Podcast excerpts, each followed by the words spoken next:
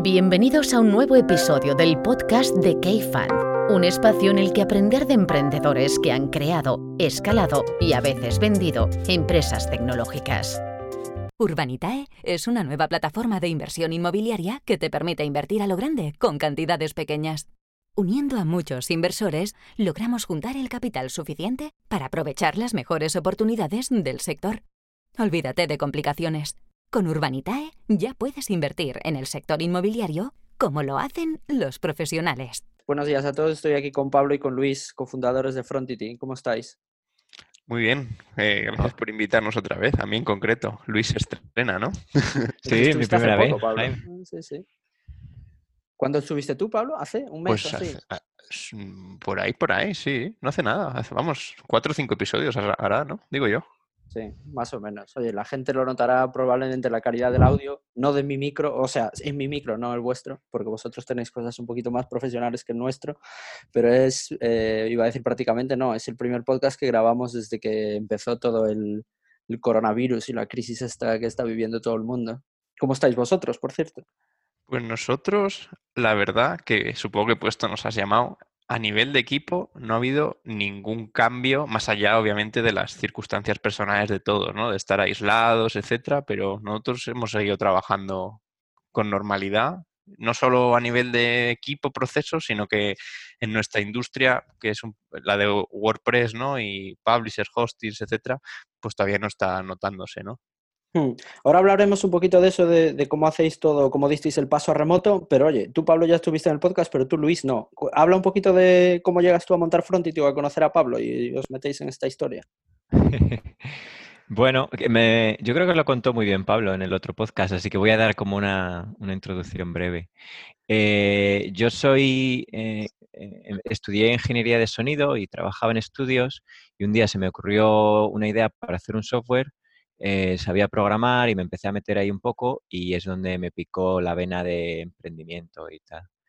Y, entonces yo soy de Valladolid, me vine a Madrid eh, para montar algo más gordo que lo que había hecho al principio y me encontré con Pablo y fue... Literal. sí, sí. Eh, sí, y, hablamos de montar algo, nos, conocimos en un evento de emprendedores y la verdad es que fue bastante rápido. Hablamos de montar algo, los dos teníamos muchas ganas y nos pusimos a ello. ¿Era evento de WordPress? Mm, no. No, era de emprendimiento. Sí. De hecho, Luis, esta anécdota yo creo que no la conté. Luis buscaba, yo soy ingeniero informático de estudios al menos, y Luis buscaba un informático que, supiese programar para que fuese CTO. Eh, y así hemos acabado, Yo creo que he tirado pocas líneas en Frontity. La primera, la primera idea era hacer aplicaciones para grupos de música y entonces yo dije, pues venga, un, quiero un CTO y, un músico. Y con el primer socio que empezamos también, eh, que ya no estamos con él, pero eh, era músico y empezamos los tres.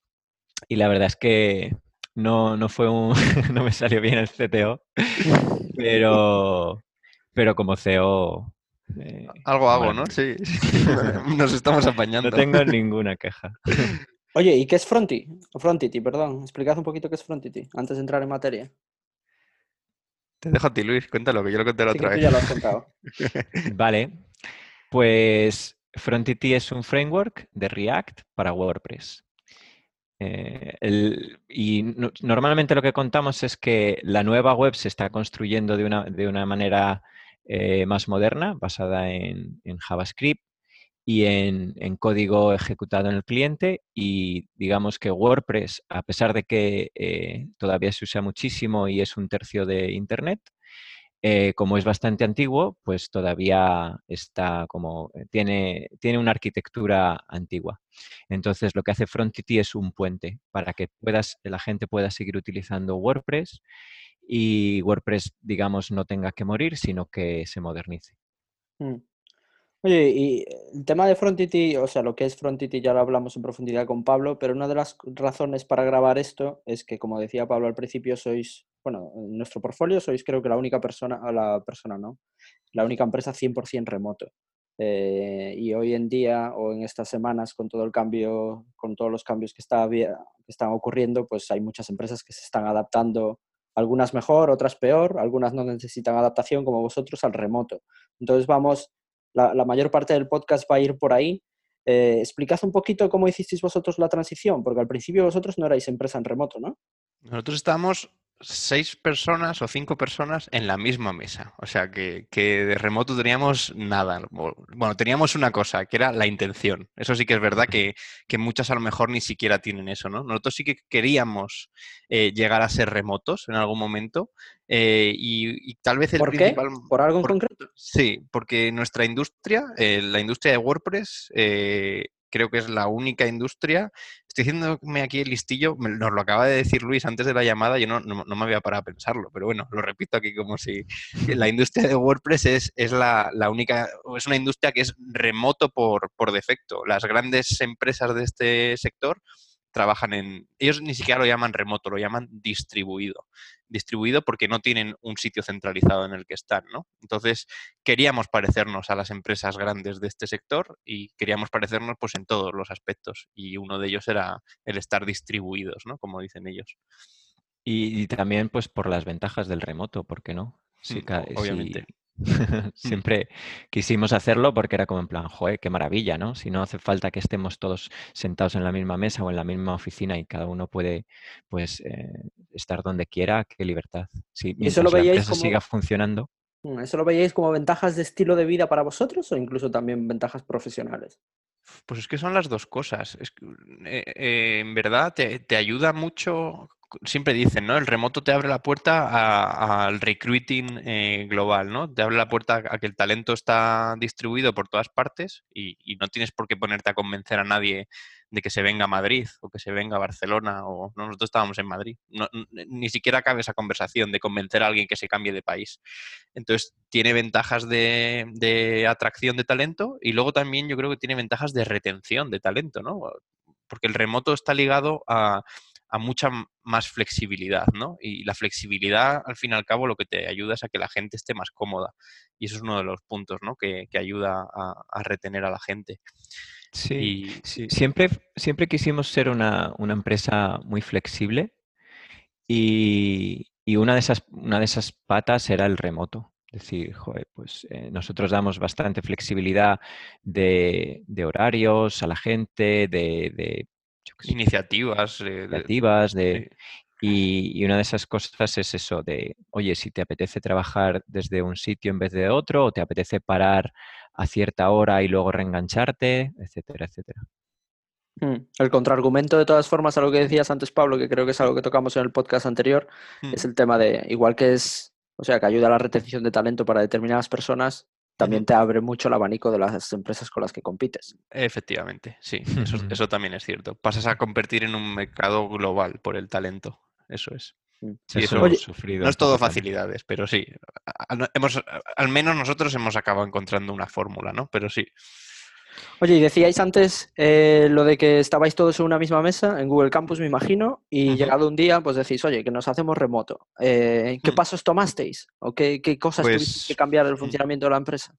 Pues eh, lo, más, lo más inicial o lo más directo es que tienes que darte cuenta de que todo lo, toda la información, todos tus documentos, procesos, etcétera, tienen que suceder online. Tienen que tienen que ser linkables, que yo digo, ¿no? Es decir, si se toma si hay una reunión y tres personas hablan y una cuarta se quiere enterar, eso tiene que estar linkado en algún sitio, tiene que ser linkable. Entonces, los pasos directos es eh, cómo cambiamos los procesos de, pues, si teníamos una daily o si teníamos unas tareas, o ya no se pueden hacer esas cosas a viva voz, ¿no? Tiene que suceder todo online.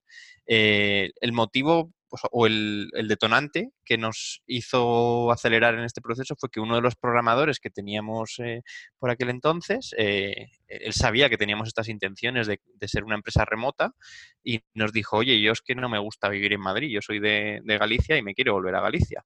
Y, y, me quiero volver a Galicia de aquí a fin de año.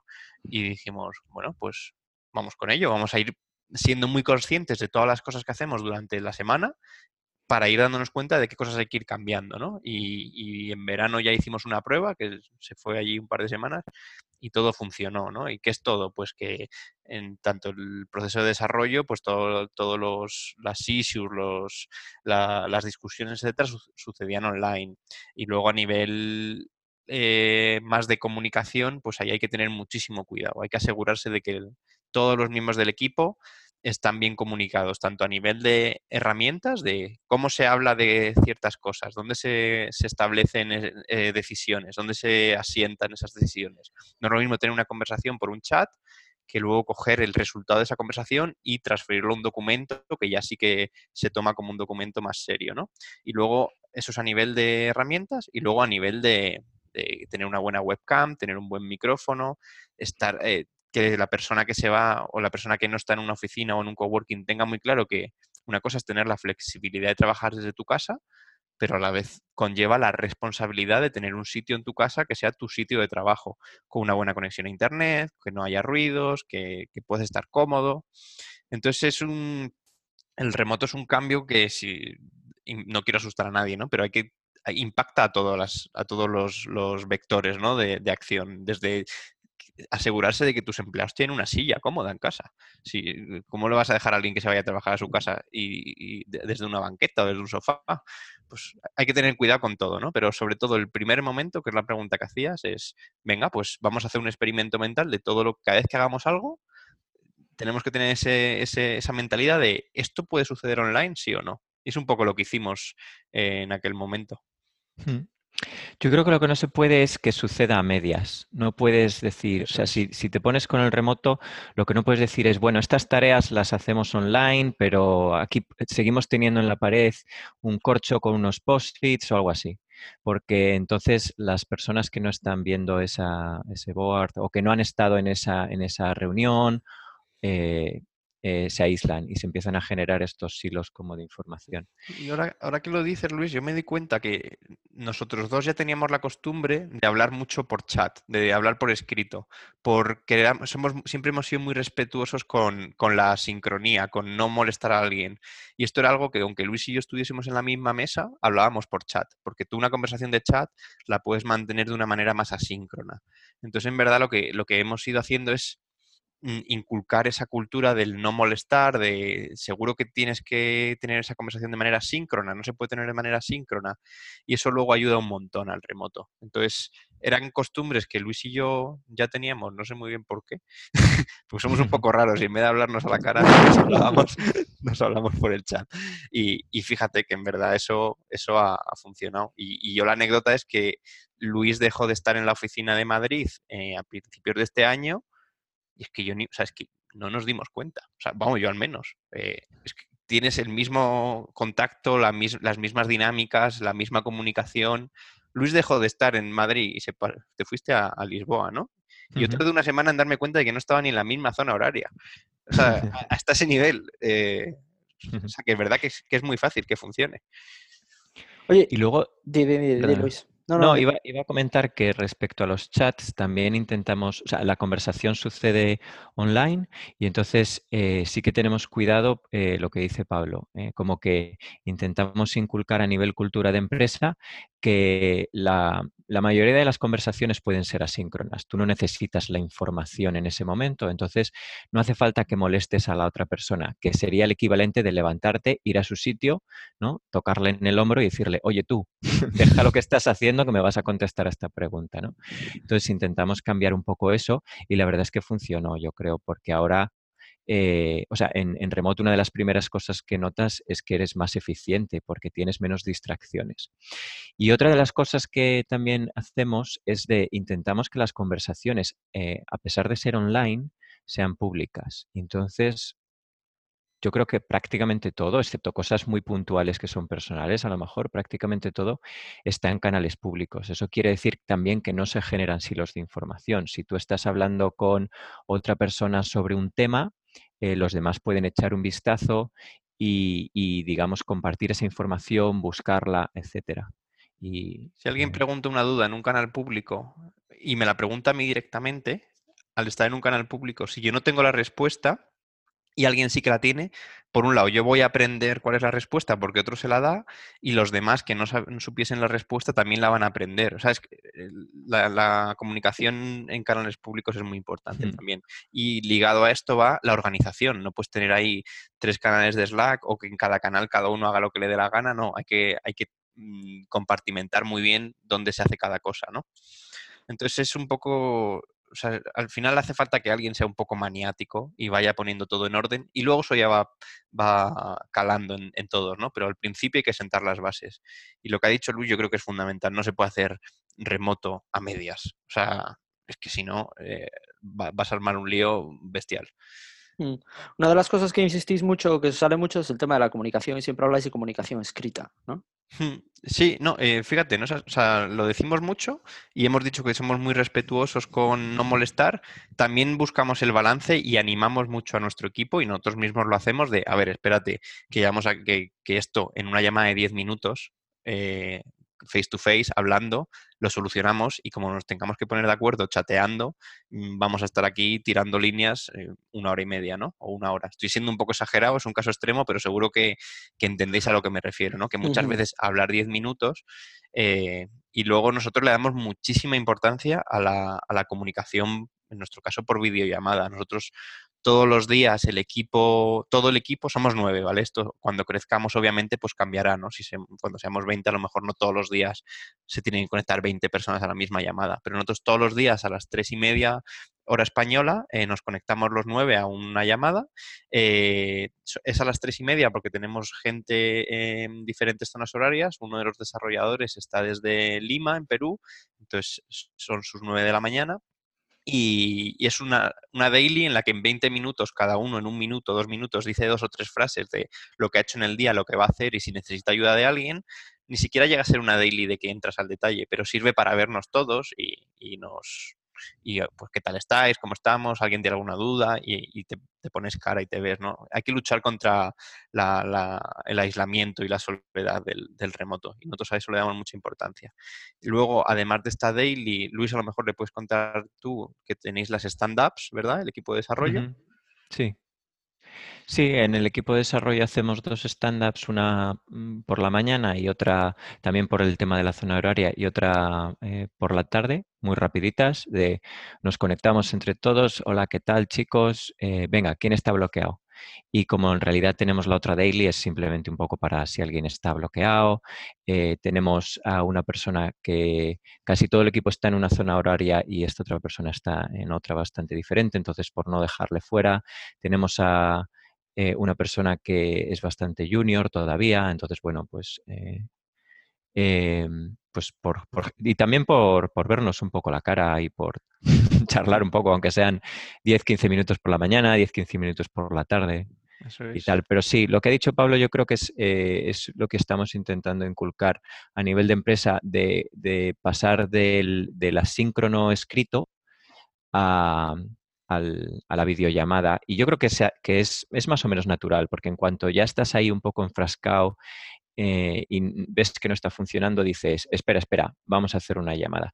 Y yo creo que lo que es muy importante ahí es que, claro, en el momento que haces una, videa- una videollamada, eh, o la grabas y luego la pones por si alguien quiere revisarla, que es una cosa que hemos empezado a hacer recientemente yo creo que está bastante bien para tener un... eh, o muchas veces no hacemos eso, simplemente tomamos notas, tenemos un, eh, una base de datos de, de reuniones y ahí tomamos notas, entonces siempre queda escrito lo que, lo que se ha hablado y las conclusiones a las que se han llegado o si no se ha llegado a una conclusión o lo que sea en algún sitio. Si alguien lo quiere mirar, ahí está. Eso es. Y luego, además de estas dos, eh, de estas dos reuniones que son más formales, más de trabajo, nosotros los jueves por la tarde eh, hacemos una cosa que lo llamamos el Casual Thursdays, y es que nos juntamos todo el equipo, también por videollamada, y, y hablamos de cosas casuales, ¿no? Que esto lo cuentas así y suena extrañísimo, pero eh, al fin y al cabo lo que hacemos es eh, No buscar una habláis de trabajo. No, para no hablar de trabajo, porque para hacer lo que normalmente sucedería en un, en, en un comedor cuando todo el equipo come junto o en, en la pausa para el café, eso no sucede en remoto. Entonces, si tú quieres que tu equipo eh, trabaje bien, la gente que trabaja bien es la que se lleva bien. ¿Y cuándo te llevas bien con alguien? Pues cuando tienes una relación un poco más personal que simplemente hablar de cosas de trabajo. Eso en remoto es más difícil que suceda y nosotros, pues yo la verdad es que estoy muy contento con esta reunión que tenemos todos los jueves, pues hablamos de todo, pues un día hablamos de que si preferimos comer pizza o hamburguesas, otro día de dónde irías con una máquina del tiempo que solo pudieses utilizar una vez, otro día, yo qué sé, estoy pensando en las últimas, eh, otro día contamos eh, pesadillas que hemos tenido en anteriores trabajos, eh, anécdotas de, yo qué sé, estoy dando ideas para que la gente entienda un poco lo que hacemos en, ese, en esa media hora, 40 minutos o una hora que estamos hablando de cosas casuales. ¿no? ¿Es probablemente esta una de las cosas más difíciles del remoto con respecto al físico? En el sentido de conocer mejor a la gente con la que trabajas más allá del aspecto laboral. Si lo, si lo dejas al azar, sí. O sea, sí, eso, No, eso no sucede. Yo creo que es la más difícil y para nosotros es la única que no ha sucedido de manera natural, que nosotros hemos tenido que decir, vamos a darle vueltas a esto para... ¿Cómo hacemos para que poner, esto suceda? Para poner algo y que nos vayamos conociendo entre todos, que nos echemos unas risas y tal. Porque si tú no lo haces, eh, Eso no sí que es verdad que no sucede. Mm, Efectivamente. Sí, cada uno cierra el Slack a una hora diferente y, se Mm. acaba el día. Y por Eso. Slack, aunque pongas un emoji o un chiste, un... es no lo mismo. O sea, Sí, a veces ponemos cara, cosas en el canal de random y tal, pero no es lo mismo, como que entre todos charlar de algo, alguien cuenta una anécdota graciosa, la gente se ríe y tal.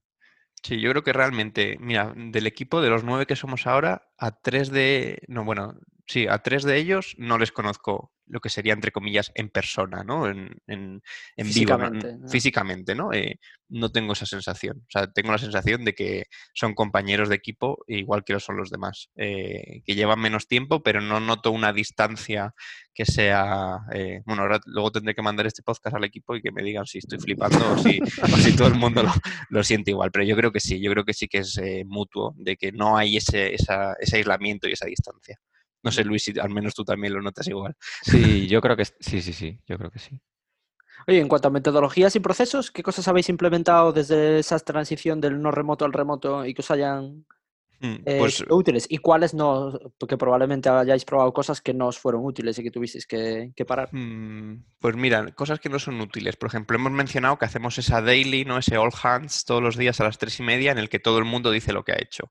Pues nos dimos cuenta de que eso no era muy útil por sí solo a nivel de enterarse un poco de lo que estaba haciendo todo el mundo. Entonces alguien del equipo propuso que además de eso lo íbamos a dejar por escrito. Es decir, que cada persona eh, una vez al día iba a decir en qué he trabajado hoy y en qué voy a trabajar mañana y en qué estoy bloqueado. Entonces eso da mucho más, eh, eso nos permitió varias cosas, tener más visibilidad, porque es muy difícil memorizar lo que han dicho ocho personas antes que tú durante una reunión y acordarte después, ah, es que es verdad que esto lo estaba haciendo no sé quién, pero estaba bloqueado. Sin embargo, si lo tienes escrito en un canal de Slack o en algún documento es muy sencillo de, de Mm. chequear. Em, después, eh, tenemos la base, lo que ha mencionado Luis, de las meeting memos, esa base de datos de lo que se toma, lo que se decide en una reunión. Eso yo creo que también es fundamental, eh, porque si alguien ha tenido una reunión, tú luego vas y ves lo que ha pasado en esa reunión. O, o si dentro de una semana hay que acordarse de lo que sucedió, no es las notas que tiene uno en su cuaderno, las notas que tiene otro en su blog de notas de, de Windows, etcétera, ¿no? Eso también funciona muy bien. Eh, somos muy pesados con tener buenos micrófonos, etcétera. Sale, es, es, obligatorio, vamos, que todo el mundo tenga un buen micrófono, una buena cámara y una buena conexión a internet. Y esto no es, no es trivial. Nosotros, pues, tenemos, eh, bueno, y ahora de hecho con esto del coronavirus, pues por ejemplo, Mijal, que está trabajando en Lima, Mijal nos pidió trabajar desde un coworking.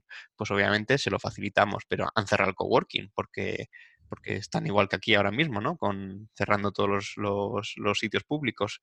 Pues Mijal, ¿tienes conexión a internet en casa? Sí, va bien. Oye, pues si ves que va mal, avísanos y si hay que comprar otra línea de 4G o lo que sea, lo hacemos. Eh, Yud, que trabaja desde Nigeria en su casa, no tiene, no tiene fibra y todo el mundo funciona con, con 4G. Pues hemos trabajado con él de, oye, que da igual que nos cueste en vez de 30 euros, 90 euros al mes, pero cómprate dos o tres SIMs si hace falta, las mejores, vamos a probarlas. Es el estar muy encima, no de la gente, sí. sino de, de, de, las, de los estos de comunicación, ¿no? de los canales de comunicación, que, que sean efectivos. Sí, yo creo que eh, conviene invertir. En, hmm. en, en el, porque es que si no se convierte, se convierte en un infierno. De hecho, eh, también acabamos de, de cambiar el, el, programa que utilizábamos. Utilizábamos, bueno, hemos utilizado un montón de programas de videoconferencia y ahora estamos con, con Zoom y estamos bastante contentos. ¿Qué utilizabais Porque al final, pues hemos usado eh, Empezamos con Meet, Meet, Skype, eh, utilizamos también. uno que se llamaba Sneak Mm. y al final eh, lo que no puede ser es que tengas una reunión y, quieras hablar algo y, estés todo el rato con problemas de sonido, problemas de conexión, problemas de... eh, entonces, eso sí que es como que tiene que... Ahí yo creo que no se puede racanear. Tienes que... Todo el mundo, en cuanto se- eh, tenga que saltar a, una videoconferencia, tiene que ser eh, perfecto. Tiene que, eso tiene que ir perfecto. Oye, Luis, ¿y en la parte de desarrollo cambiasteis algo en concreto de las estructuras o de las dinámicas del equipo?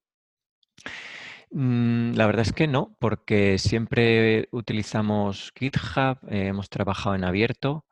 Eh, sí que es verdad que lanzamos el, framework open source hace unos nueve meses, pero eh, antes también utilizábamos GitHub, o sea, todo el código estaba en GitHub.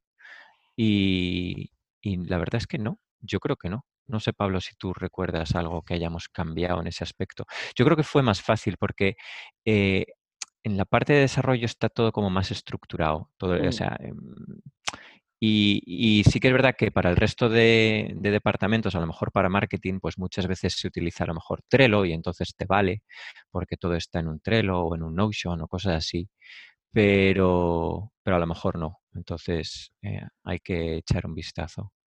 Mm. Y lo que estamos intentando últimamente también es que las conversaciones sucedan en el sitio que tienen que suceder.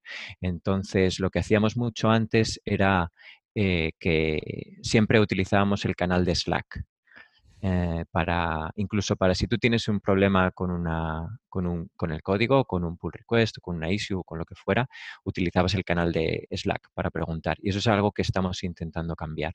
Estamos intentando hacer que las, cos- las conversaciones sucedan allá donde son. En su contexto. Entonces, eso es. Claro, en su contexto. Entonces, si alguien tiene un problema con un pull request o una pregunta, eh, pues la conversación se tiene allí, allí menciona a la gente y allí se soluciona el problema. Así que digamos que es un poco también en pos de dejarlo todo documentado. Si tú miras esa issue, eh, ves lo que pasó, eh, las decisiones que se tomaron, los problemas que hubo y no tienes que ir a un canal de Slack, que encima en Mm. nuestro caso el canal de Slack es privado. ¿Y cómo gest- vas a decir algo, Pablo? Sí, quería, se me ha, me ha venido a la mente. eh, hemos hablado así un poco de procesos y creo que a la gente también le puede ser útil un poco eh, qué, qué herramientas como tal utilizamos, ¿no?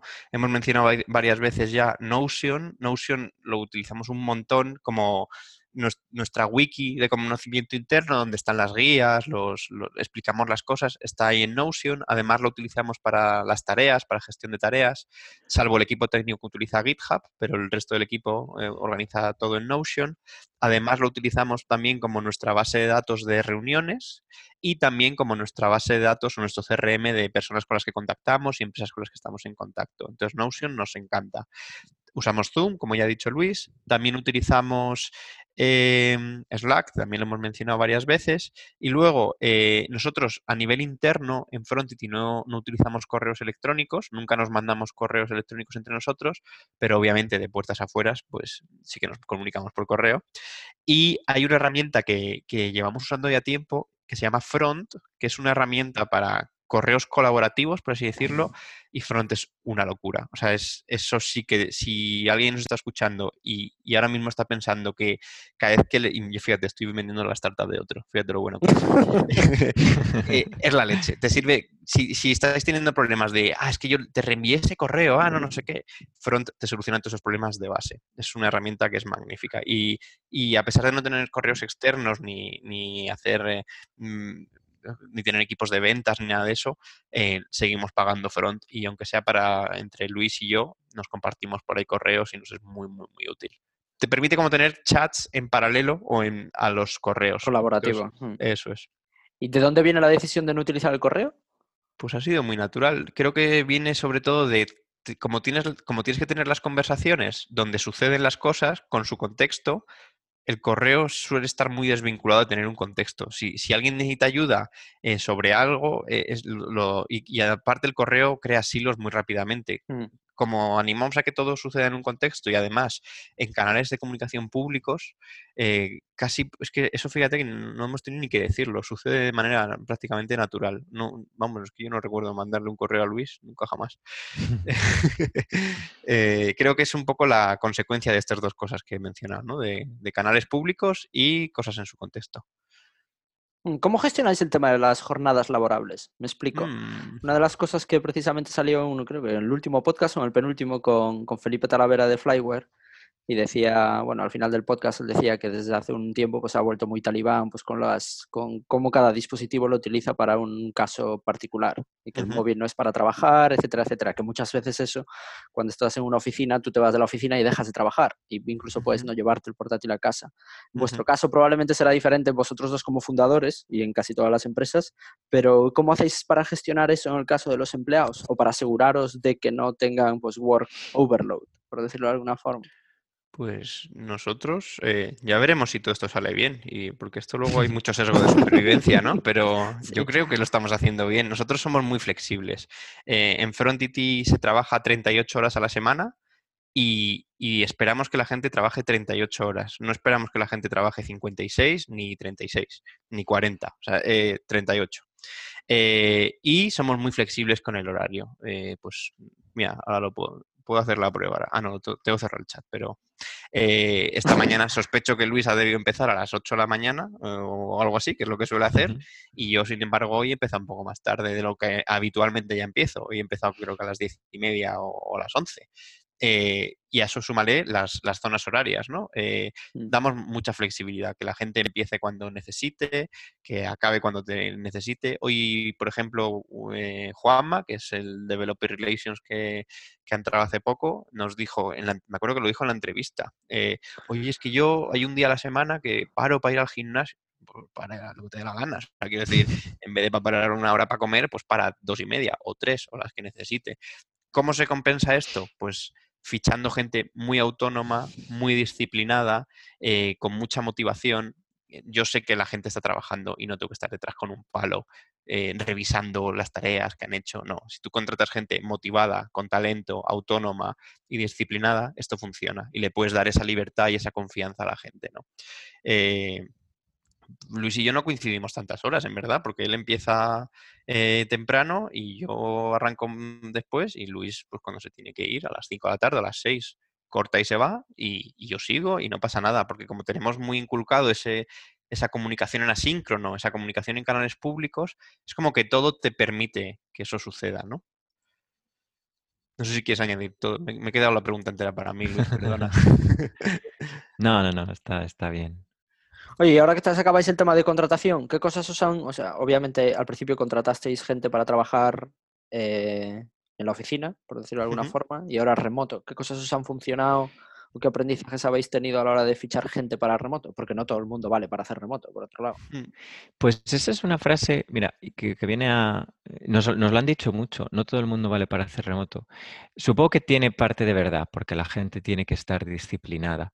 Pero yo creo que más que la gente que nos sirva para remoto es que la gente esté motivada con lo que hace. Si tú fichas gente motivada, les va a apetecer levantarse y ponerse a currar. Y nosotros somos muy insistentes con lo que ha dicho Pablo de las horas. Nos parece como una filosofía de empresa, que la gente trabaje esas 38 horas, ni más ni menos, y no las, y no las contamos, es lo que les decimos. Eh, eh, hombre, alguna vez si hemos visto que alguien se está pasando de mucho o de poco, pues vamos y decimos, oye, qué está pasando, ¿no? Pero... Solo ha, sucedido de gente que se pase de más. yo no recuerdo tener que decirle a nadie, oye, ¿qué pasa? O sea, recuerdo de tener que decirle, oye, te estás yendo muy tarde, oye, ten cuidado, descansa, no, no te quemes.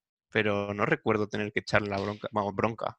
tener que Tuvimos un problema eh, hace muchos años con uno de ah, los primeros mm. desarrolladores que fichamos, pero al final no era un problema de que quisiese trabajar poco, era un problema de que en aquel momento pues estábamos en una fase difícil en la startup y, se desmotivó.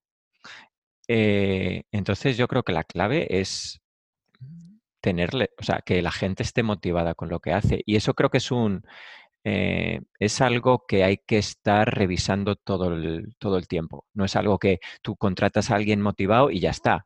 Eh, va a estar motivado 10 años más. No, es algo que hay que hay que tener en cuenta que las situaciones de la gente cambia y por eso nosotros también hacemos los one-on-ones cada 15 días o tres semanas o un mes, dependiendo de si soy Pablo, si soy yo, si, el, si digamos si el empleado es más directo o no.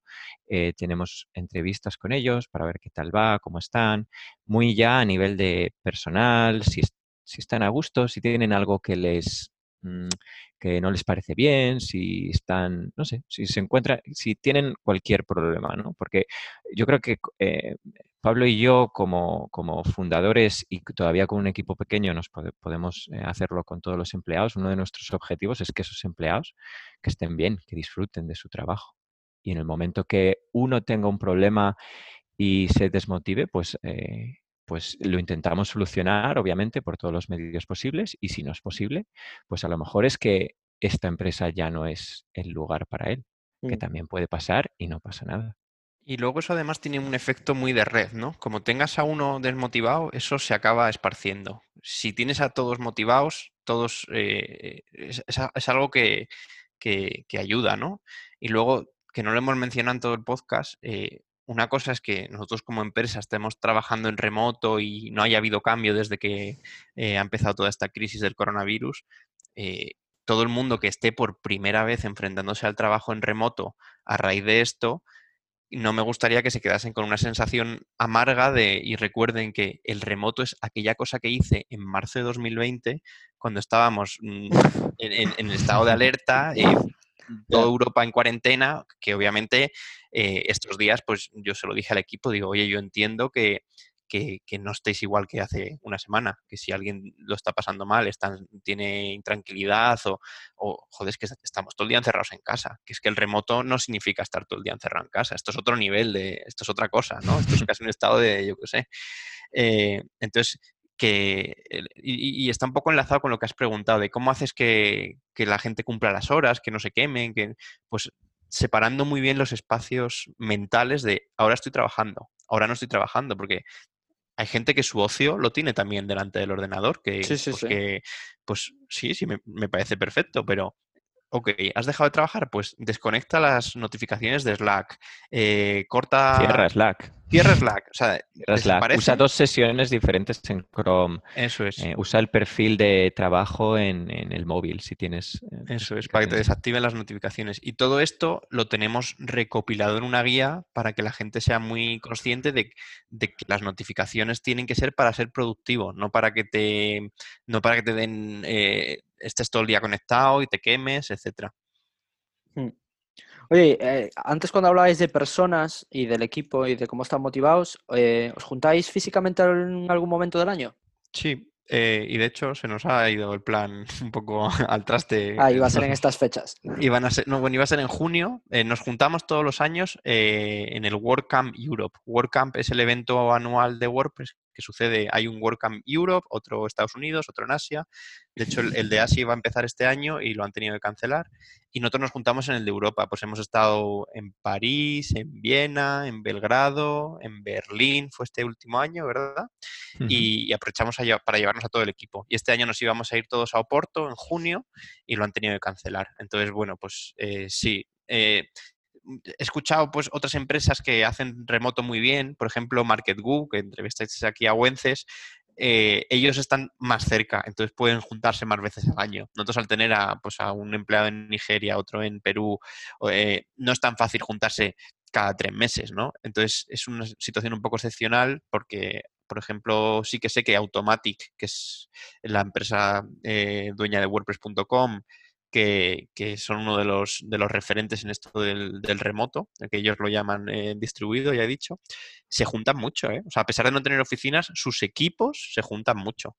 Eh, y no tienen problema en, oye, que, este equipo tiene que resolver este problema, pues coges una casa, un Airbnb en, en, una ciudad que sea el punto medio del equipo y no ponen a trabajar a equipos que no están juntos. Nosotros es un caso más excepcional, pero sí le damos importancia a juntarnos, aunque sea una vez al año. Y este año no va a poder ser en junio, pues yo he propuesto posponerlo a septiembre, octubre, que espero que ya esté la cosa más calmada. Mm. Oye, y para ir terminando, ¿tenéis alguna recomendación base a vuestra experiencia para las empresas que en estas semanas y las semanas que quedan se están planteando hacer la transición a full?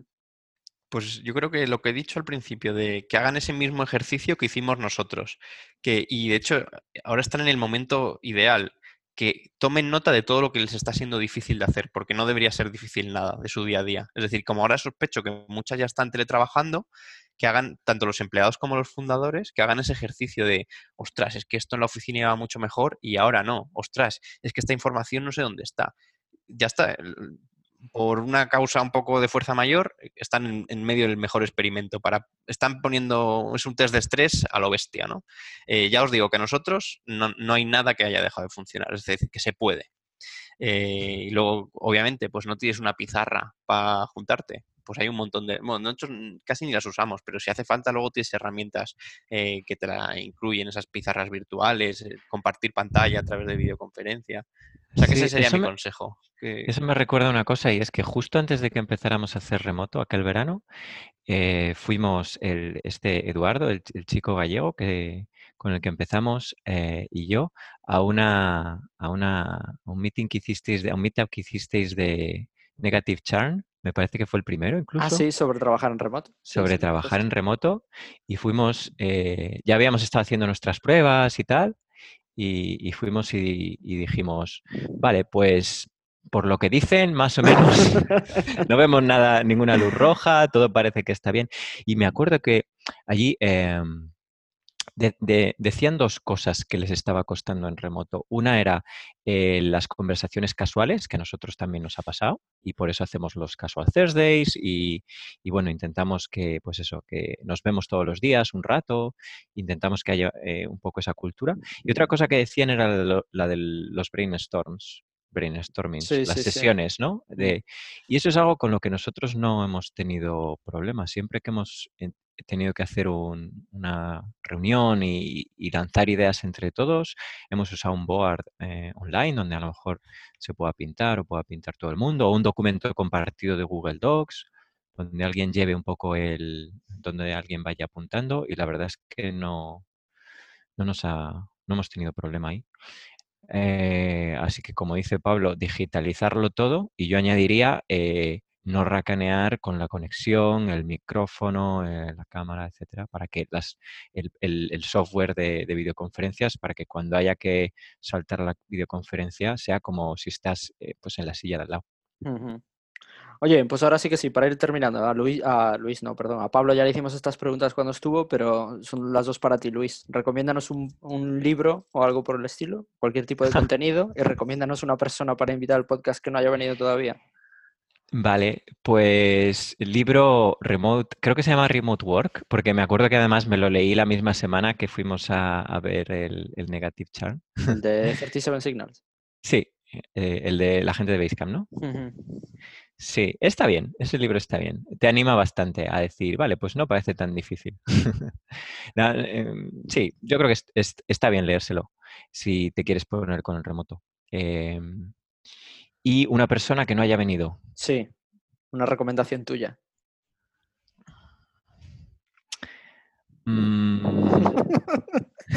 me, olvidé de decírtelo al principio que siempre hacemos estas preguntas. Lo malo es que mm, tampoco me tengo la lista exacta de todo el mundo que venido. Bueno, tú puedes decir y si, está, y si está repetido ya te lo digo y dices otro. vale. puedes usar el comodín de Pablo también. Pues eh, Pepe Martín.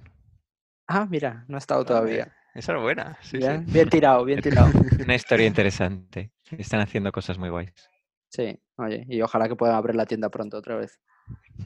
Seguro, Tiene una filosofía muy guay también. Mm. Oye, Luis, Pablo, mil gracias. Nada, a ti por invitarnos. Y ojalá que la próxima vez que lo hagamos podamos estar o no, en remoto o en persona. Ya se verá. Que después del podcast podamos salir a la calle. eso, creo que no, ¿eh? Eso creo que no. Oye, mil gracias, ¿vale? Muy bien, muy bien. Gracias. Y a los que han llegado hasta aquí, recordaros que hay más episodios y contenidos en blog.cafan.bc y en Twitter en arroba cafanvc. Volvemos en una semana. Hasta luego.